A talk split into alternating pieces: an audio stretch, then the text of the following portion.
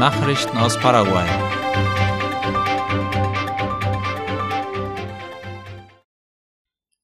Die paraguayische Textilindustrie ist an Baumwolle aus dem Chaco interessiert, um eigenen Garn herzustellen.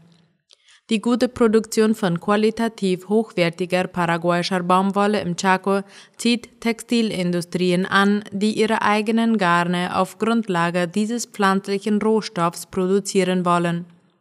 Das erklärte der stellvertretende Industrieminister Francisco Ruiz Diaz im Gespräch mit der Zeitung La Nación. Laut Diaz will sich ein brasilianisches Textilunternehmen in Paraguay niederlassen und die Chaco-Baumwolle verwenden. Die Idee sei, dass die Textilindustrie die landeseigene Baumwolle in die Produktionskette integrieren kann, so Diaz. Bisher werden die Garne importiert, von denen dann Stoffe und Kleidung hergestellt wird. Der jüngste Erkundungsbesuch im Chaco fand mit Vertretern des brasilianischen Unternehmens Alliance Paraguay statt. Laut dem Vizeminister für Industrie werden allein im Chaco 45.000 Hektar Baumwolle angebaut, mit einem durchschnittlichen Ertrag von zweieinhalb Kilogramm pro Hektar. In Ostparaguay werden knapp 4.000 Hektar Baumwolle angebaut. Der Handel zwischen Paraguay und Taiwan ist in den letzten Jahren um 700 Prozent gewachsen. Der Minister für Industrie und Handel, Luis Castiglioni, hob laut La Nation das starke Wachstum des Handels zwischen Paraguay und der Republik China auf Taiwan in den letzten Jahren hervor. Castiglioni erklärte, dass der Handel in den letzten vier Jahren um mehr als das Siebenfache gewachsen sei. Dies wurde anlässlich des Besuchs der paraguayischen Delegation in Taiwan erklärt. Im Jahr 2018 hatten die Einnahmen durch Handel bei 40 Millionen US-Dollar gelegen.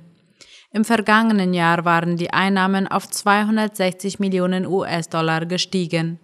Der Industrie- und Handelsminister gab an diesem Wochenende eine Bewertung der wirtschaftlichen Zusammenarbeit, der Handelsbeziehungen und der zukünftigen Pläne und Projekte zwischen Paraguay und Taiwan ab.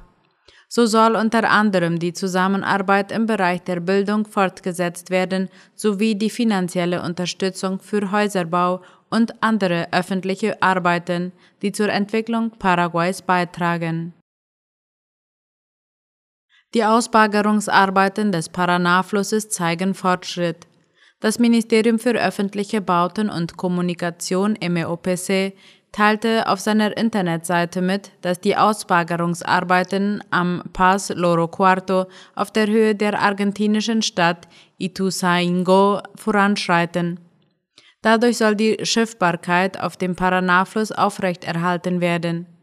Von den 300.000 Kubikmetern, die im ersten Abschnitt ausgebagert werden, sind die Arbeiten bereits zu über 90 Prozent abgeschlossen.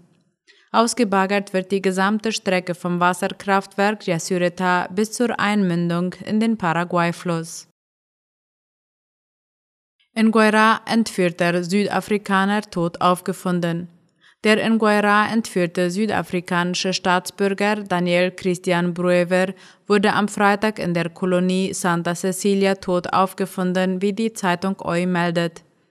Eine gerichtsmedizinische Untersuchung bestätigte seine Identität und es wird geschätzt, dass der Mann bereits vier bis fünf Tage tot war, bis seine Leiche gefunden wurde.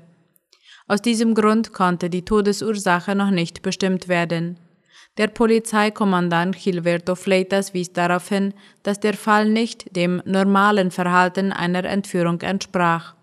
Die Familie des Entführten hatte nur eine einzige Mitteilung von den Entführern erhalten, die ein Lösegeld von 300.000 US-Dollar verlangt und eine Frist von 24 Stunden gesetzt hatten.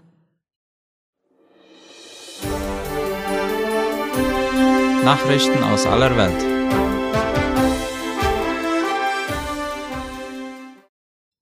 Nawalny fordert Abzug aus Ukraine. Der inhaftierte Kreml-Gegner Alexei Nawalny hat den Abzug der russischen Truppen aus der Ukraine sowie eine unabhängige Untersuchung von Kriegsverbrechen und die Anerkennung der Grenzen der Ukraine von 1991 angefordert. Darüber schreibt der ORF. In der Vergangenheit war Nawalny unter anderem von ukrainischen Aktivisten teils dafür kritisiert worden, dass er in ihren Augen eine Einverleibung der Krim nicht klar genug verurteilte. Den Krieg fortzusetzen sei nur hysterische Ohnmacht, ihn zu beenden ein starker Schritt, ließ Nawalny nun kurz vor dem ersten Jahrestag der russischen Invasion auf Twitter mitteilen. Russische Wirtschaft ist im Jahr 2022 geschrumpft. Das Bruttoinlandsprodukt sank um 2,1 Prozent, wie das Nationale Statistikamt heute auf der Basis vorläufiger Daten bekannt gab. Im Jahr 2021 war die russische Wirtschaft noch um 5,6 Prozent gewachsen, wie der ORF meldet. Die wirtschaftliche Entwicklung wurde durch den von Russland am 24. Februar begonnenen Angriff gegen die Ukraine geprägt. Vor allem westliche Staaten hatten deshalb umfangreiche Sanktionen beschlossen. Am stärksten geschrumpft sind laut dem Statistikamt der Groß- und Einzelhandel, das verarbeitende Gewerbe und das Transportwesen. Branchen wie der Bergbau, die Landwirtschaft und das Baugewerbe sind gewachsen. Strafmaßnahmen gegen Taliban in Afghanistan geplant. Die Europäische Union bereitet nach Angaben der deutschen Außenministerin Annalena Baerbock Sanktionen gegen das Taliban-Regime in Afghanistan vor. Man habe erkannt, dass die Taliban weitere massive Menschenrechtseinschränkungen gegenüber Frauen und Mädchen auf den Weg gebracht habe, sagte Baerbock nach Beratung der EU-Außenminister heute in Brüssel. Es gebe eine systematische Verfolgung in Afghanistan, sagte sie laut dem ORF.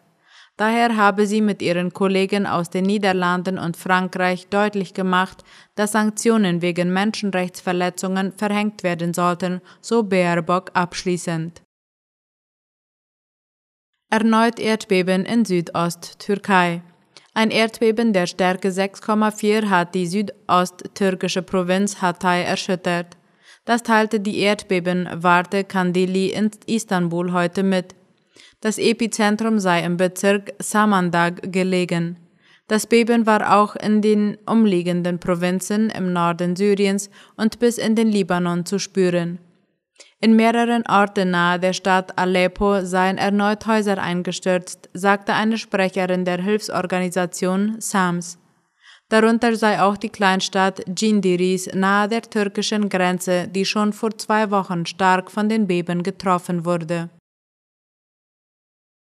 Der ehemalige US-Präsident Jimmy Carter begibt sich in Palliativpflege. Die Stiftung Carter Center teilte auf ihrer Internetseite mit, der 98-Jährige habe sich nach einer Serie von kurzen Krankenhausaufenthalten dazu entschieden, keine weiteren medizinischen Eingriffe mehr in Anspruch zu nehmen. Stattdessen wolle er die ihm verbleibende Zeit zu Hause im Kreise seiner Familie verbringen und sich medizinisch durch einen Palliativdienst betreuen lassen. Dafür habe er die volle Unterstützung seiner Familie und des Ärzteteams, so die Stiftung laut der Deutschen Welle. Die Carter-Familie bittet um Respektierung der Privatsphäre, heißt es auf der Internetseite der Stiftung. Das Carter Center nannte keinen konkreten Grund für die Krankenhausaufenthalte.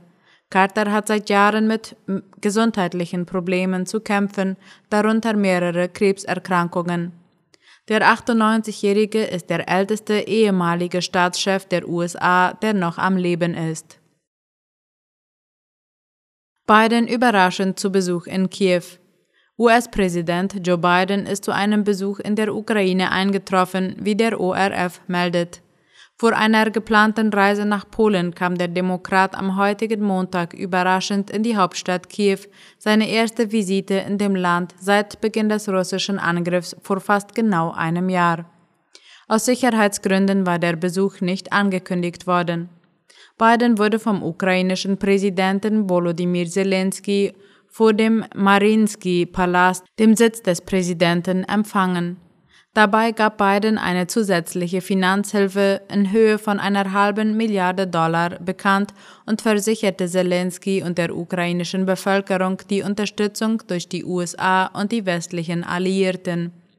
Ein Jahr später stehe Kiew, die Ukraine und die Demokratie, so Biden bei der Visite, die kurz vor dem Jahrestag des russischen Überfalls auf die Ukraine jedenfalls ein Zeichen der Solidarität ist.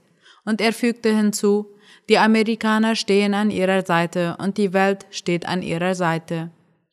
Biden kündigte die Lieferung weiterer Waffen an, darunter Artilleriemunition, Panzerabwehrsysteme und Überwachungsradare zum Schutz der ukrainischen Bevölkerung gegen Luftangriffe.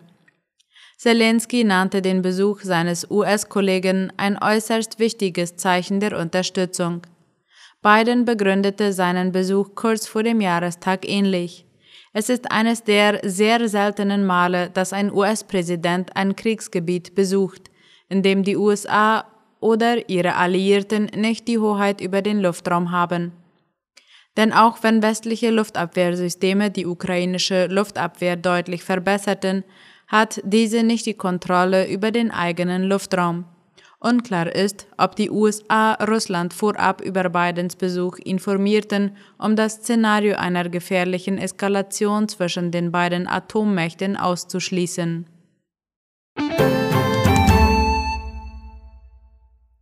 Soweit die Nachrichten heute am Montag. Ich wünsche einen schönen Abend. Auf Wiederhören.